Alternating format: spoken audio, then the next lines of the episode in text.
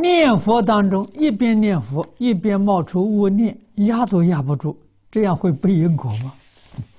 这个不背因果，这造业啊！但是还是好事啊！什么时候你才能压住呢？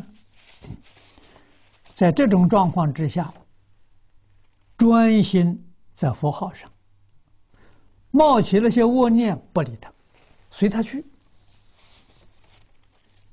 这样子你慢慢功夫成熟，这个杂念少了，啊，佛念呢就多了，啊，这是要功夫，要实践，你可不能着急，啊，你要着急，哎呀，这个佛号不没有效啊。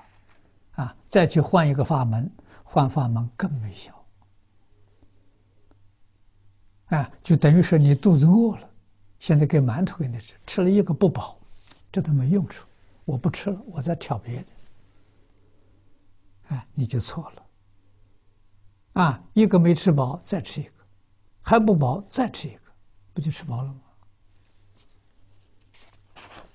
啊，这功夫不够，是功夫不得力。啊。